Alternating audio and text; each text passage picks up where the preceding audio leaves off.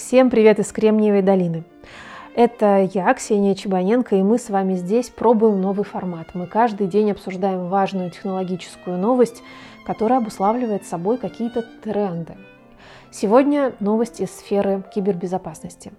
Вы, наверное, уже слышали, что неделю назад хакеры взломали доступ к управлению нефтепроводом Colonial, Colonial Pipeline. Это важнейший нефтепровод для Соединенных Штатов Америки. Он обеспечивает 17 штатов восточного побережья Соединенных Штатов Америки нефтепродуктами, идет из Техаса до Нью-Джерси и поставляет 45% всех нефтепродуктов, которые потребляются в этих штатах. И хакеры взломали доступ к управлению нефтепроводом для того, чтобы получить выкуп за него. И сегодня информационные агентства сообщили о том, что Colonial Pipeline выплатил 5 миллионов долларов выкупа в криптовалюте, которую, в общем, сложно отслеживать.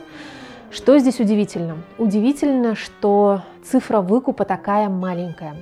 На самом деле тот ущерб, который э, причинила эта кибератака, он такой большой, и компания поставлена в такую сложную ситуацию, что просить можно было легко в 10 раз больше и получить тоже в 10 раз больше.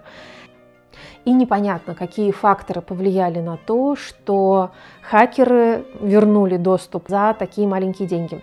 Пару дней назад ФБР заявило, что кибератака имеет следы а, или из Европы, или из России.